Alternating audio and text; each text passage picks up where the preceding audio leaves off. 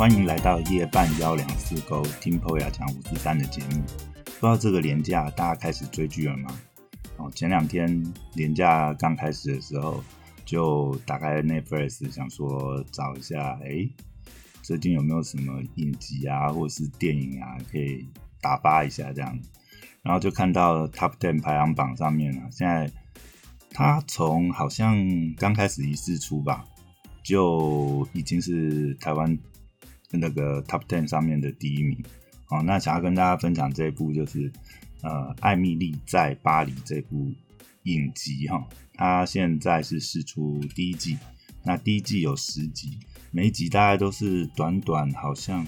应该是二十六到三十分钟之之内吧，所以它一集其实蛮短的，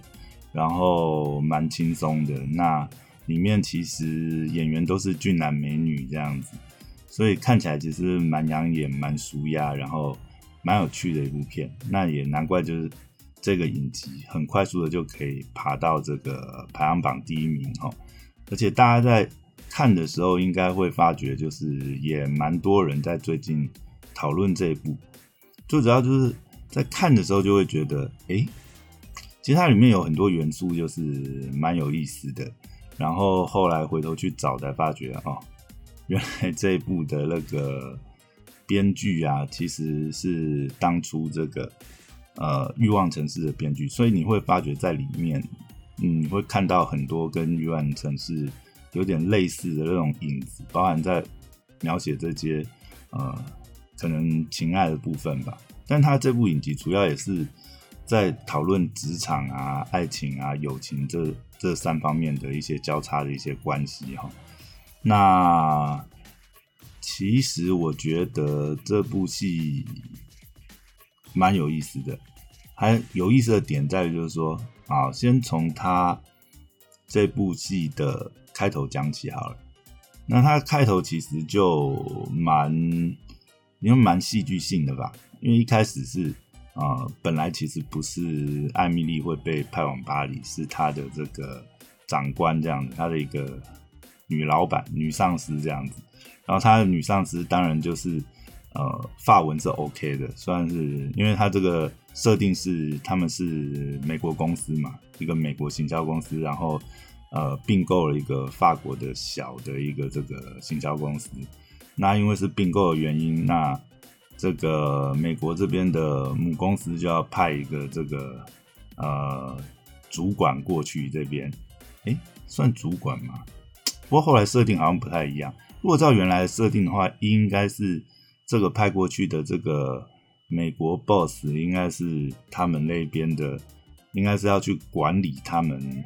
巴黎那边的分部吧，应该是这个状况。但是因为 Emily 太菜了，哦，所以这这个感觉是后来是设定有些改变，应该是说啊，因为他的女上司临时就是发觉自己怀孕。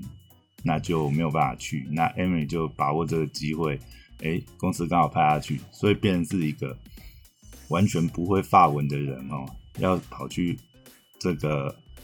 巴黎呢驻点一年这样，所以他一开始其实这部戏就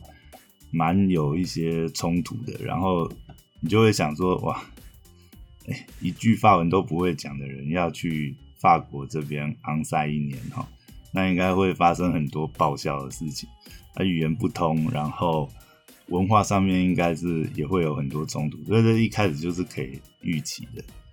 那他一过去之后，那就会变成是说，呃，除了文化冲突上面，当然还有一些工作上面。那这里就会发觉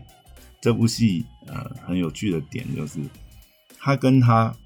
当 Emily 到了法国之后，他跟他这个。女老板的关系就是巴黎那边的女老板的关系，就很像之前那个呃穿着 Prada 的恶魔这部电影里面描写的那个关系一样，跑到时尚业去，然后也是好像呃时尚业里面的小白这样子。那除了这些文化冲突之上面，在职场上面又要应对这样子一个恶魔型的老板哦，然后一开始就已经。得罪了所有的同事跟这个老板，所以他一开始就很难过。可是这里面描写很多点，就是在于他发挥他的这个创意跟呃，反正就打死不退这种小白的精神吧。所以这个戏这里是呃蛮有意思的点，所以我觉得这个是蛮有趣，可以好好看一下的这个点哈。那因为这里面设定还有一个蛮有趣的，他不但不会发文，而且到巴黎之前，他其实也没有时尚业的工作。经验，他之前其实是负责药品上方面的形象哈，所以他对于时尚他也不是很懂。那这里其实一开始的时候有一段呃，对于品牌啊，时尚品牌的这个怎么推广，怎么做这个行销，其实他有一段呃这个剧情的对白描写，我觉得蛮有意思的，就是 Amy 提了一个计划，然后他希望这样子做，但是他老板就直接跟他。打枪这样子，就说你想要呃用大肆宣传的方式让这个品牌触及到所有人，但是我想的却是呃要保持这个品牌的神秘感哦，因为毕竟这是一个奢华的品牌。那如果你用你想的那个方法，那就会变得是完全没有神秘感，然后太浅显易懂这样子啊，这是他老板的说法，但是。Emily 的反应也很快，他当下就反呛、反反反将一军啊，就是说啊，对，没错，我不懂时尚，我也不像你，对不对？是这个时尚圈的人，但是我很明白什么叫做旁观者清。虽然我没有品味，也不知道怎么像你一样，就是呃，散发出这样子慵懒、性感又难以言喻的气质。不过呢，我才是我们。要诉求的目标客户，不像你，你已经什么都有了，但是你不知道哦，你怎么到达你现在这样子的一个位置哦？你可能已经在时尚圈太久，你已经忘了，就是当初怎么从零到一啊，慢慢的培养品味啊，哦，走到这样子很时尚的这样的地步。所以我觉得这一段对话是蛮有意思的，就会变成是说，有的时候我们常常会。呃，太习以为常。当你在比如说行销啊，做一个商品，或我们自己在推广自己的呃产品的时候，也是会有这样。当你一直在这个圈子的时候，你已经太了解、太熟悉你自己的产品，有时候你会没办法在顾客的角度去想这些行销操作的策略。那反而是像 Emily 这样子一个时尚圈的小白哦，有的时候反而是可以。就是突破原来的思维框架，有的时候是让一个外行人来哦去搓一下，反而会有很多的创意。所以我觉得这一段其实描写的也是蛮有意思的。当然，老板讲的也有他的道理啊。但是 Emily 提供一个不同的角度，其实反而去可以思思考，就是说，哎，如果他们的行销策略目的。哦，不是在呃拉拢旧客、巩固旧客的话，而是想要去接触哦潜在客群，那要破圈。那如果要破圈的话，或许哦也可以采取 M 一这边提出来的策略。我觉得这这一段其实是蛮有意思的。那然后呢，其实后面有一集，我觉得这一集也是。呃，蛮精彩的。后面其实有一集是啊，Emily 因为想要去呃接触一个潜在的大客户，所以呢，哦，这边应该讲的，他前面有他前面有铺一个梗，就是 Emily 一到巴黎以后，他就开通他的 Instagram 账号，他好像登记了一个新的吧，因为他是从呃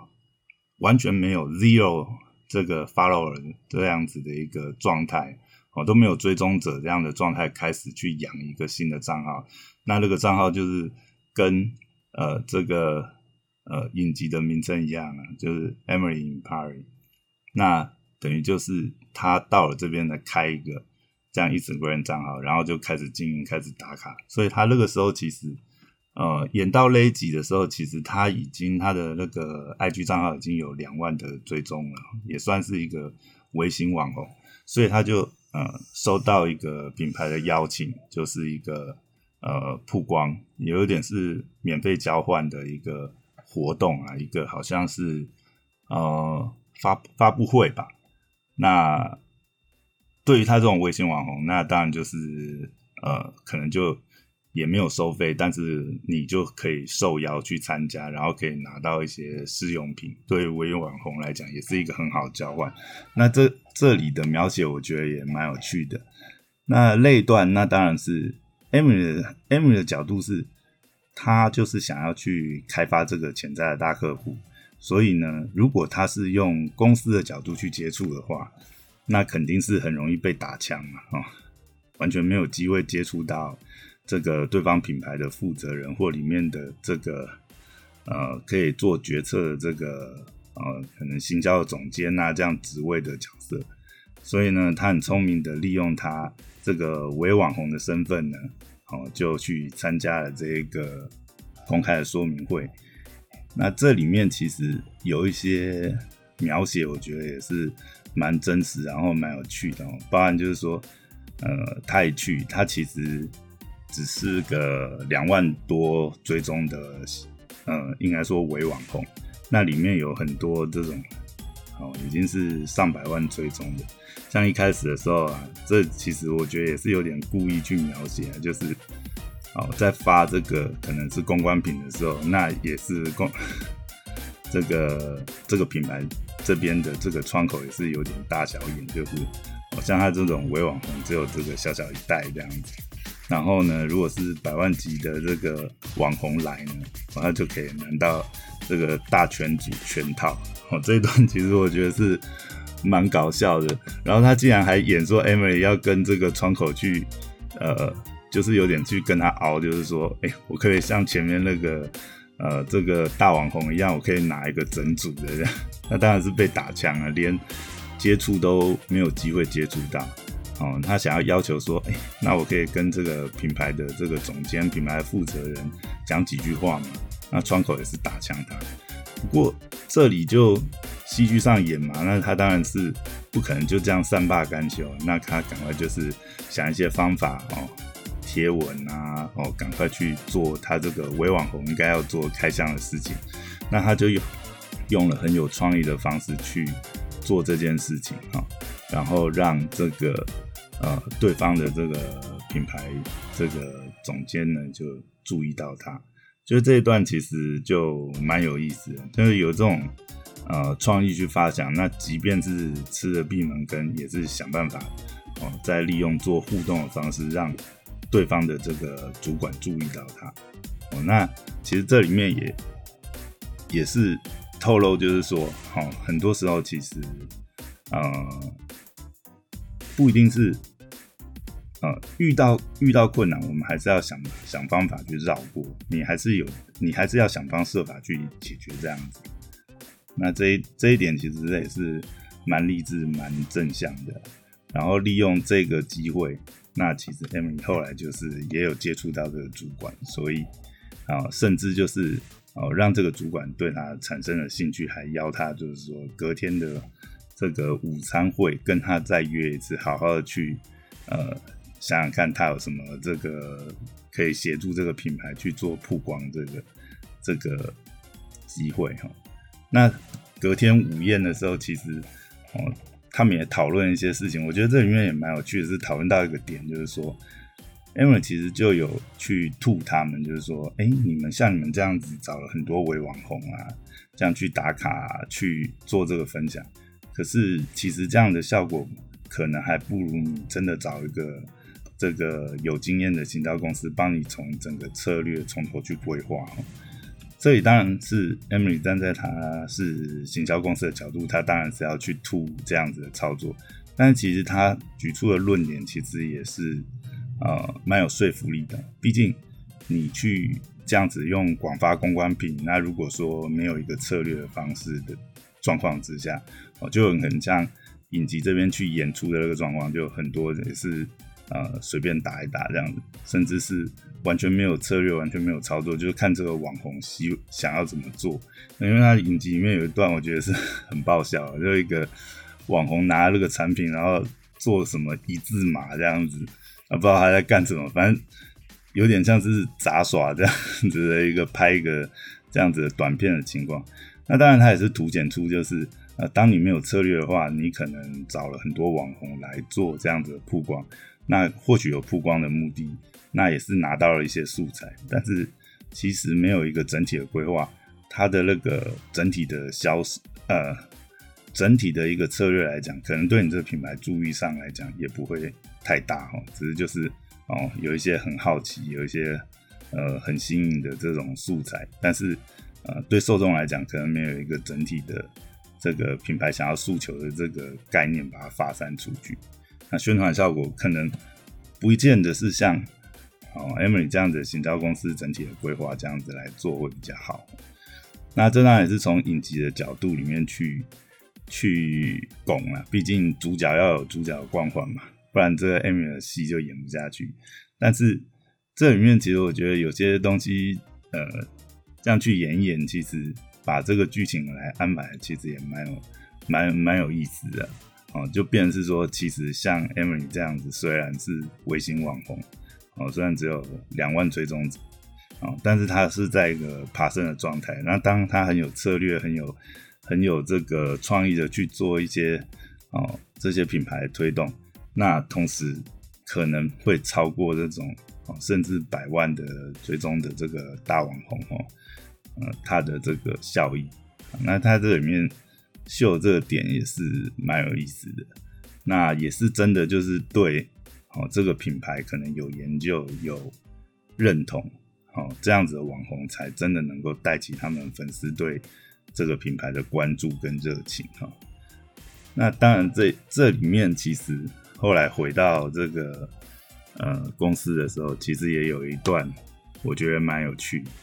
啊，就是他这个恶魔老板就开始定他，就说：“哎，你这样子哦，用你的 IG 账号这样，你也算一个微网红嘛？那你用这个 IG 账号，你这样子免费帮这个潜在客户去做这个行销活动曝光的话，那以后谁要付钱让公司去帮这个品牌去做这些行销操作？”啊，其实那个时候也是有点找个感觉上啊，剧情上安排也是有点像是找个理由、找个借口去电这个 Emily，好，然后逼这个 Emily 就是把他这个呃把这个 IG 账号关掉。那当然后来其实剧情一定是演演到后面，其实这边哦大家也是可以看那个影集，我觉得这里面描写的部分也蛮有意思的，反正。当然一定是最后 Amy 就凭着这个主角光环化险为夷，呃，就每一集常就会看到他这个恶魔老板这样子，很想要这个整他，想要让他待不下去，但是他能屡屡化险为夷，哈，哦，这个其实也是蛮精彩的。我觉得这个每一集他其实在剧情上安排上都会有这样。那其实如果说，呃，身为这个。呃，职员的话，或者是大家也是在呃做这个行销工作啊，其实看起来应该是也是会觉得蛮解气的哦。就是哎，不管哦他怎么被打压呢，但是最终呢，当然也不是完全啊，当然以剧情的角色安排上来讲，M 是解决很多不可能的任务了。实际上，大概现实能够做到任何一件都已经很了不起了。但每他每一集都会有一些哦。不可能的状况，然后化险为夷。但是这一段其实就剧情上面来讲，我觉得设计上，呃，就也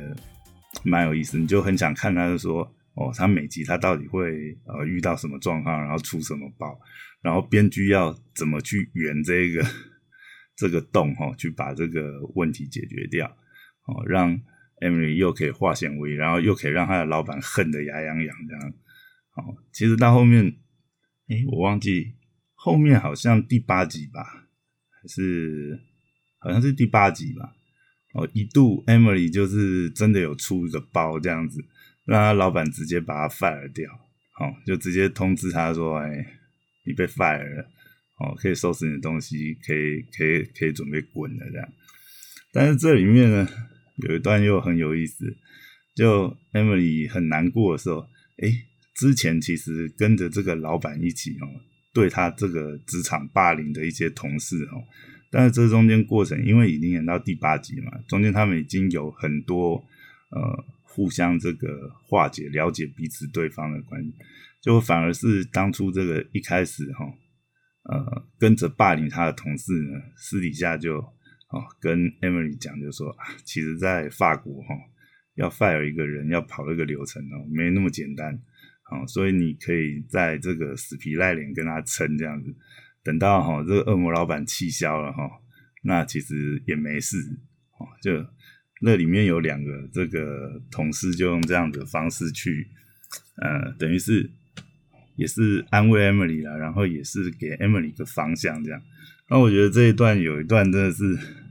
觉得很好笑，就是哦，当这个恶魔老板跑出来啊，看他们在那边洗衣服，不知道在讲什么，恶魔老板突然跑出来，哦，那两个赶快装的跟。Emily 这样子，好像又又要跟他划清界限，给他躲到一旁，然后再给他使眼色，说叫鼓励他，就说啊，你就撑就对了，撑下去哈，总会有转机啊。这这一段其实我觉得蛮有意思。那整个呃第一季其实十集来讲，真的是蛮精彩的哦。不管是从工作上面啊，哦，然后刚才讲就是说，它主要是。三块嘛，刚才讲比较多是职场，那爱情的部分，其实这个他一开始也是蛮有悬念的哦。他 Emily 到了巴黎哦，就发觉哦，因为楼层的那个不一样的关系，好像是说呃，巴黎的一楼是底层是零这样子哦，所以 Emily 住五楼嘛，哦，实际上应该是六楼。我这样算上去，但是因为不习惯关系，他常常还是会去敲那个五楼的这个门哈。然后就是住在他楼下，就是一个这个天才大厨，一个帅哥哈。就是他一开始认识，那其实让呃戏剧这样安排，都是在想说，嗯，那接下来他们应该要发生什么事情啊？啊，结果没有想到这个 M 在过程当中啊认识了一个好朋友。卡米尔，哦，就是这个天才大厨的这个女朋友。那这中间过程当中，其实纠葛来纠葛去的，其实也蛮有意思。那这个详细大家就是还是去追剧看它内容会比较有意思。那友情的部分是，他一开始在被打压的时候呢，哦，就那个时候好像是就刚才讲说。一开始的时候，主管打压他嘛，所以其他同事也跟着，再加上一些文化冲突哦，他这个美国人一来就得罪所有的法国人，所以也没有人要跟他吃午餐这样子。然后 Emily 那个时候好像是在公园吧，还是什么，哦，找不到同事跟他吃午餐，然后就遇到他在这个法国算第一个呃这个朋友哦，这个叫敏迪哈。那敏迪，敏迪这个角色设定也蛮有意思。他设定是一个哦，真的是应该是这个设定基本上应该是这个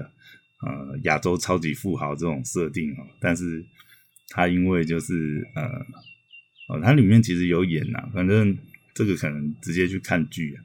基本上反正他就是呃，因为一些原因呢，就呃拒绝按照家里的安排这样。然后就硬要留在巴黎这样，所以他虽然是这个呃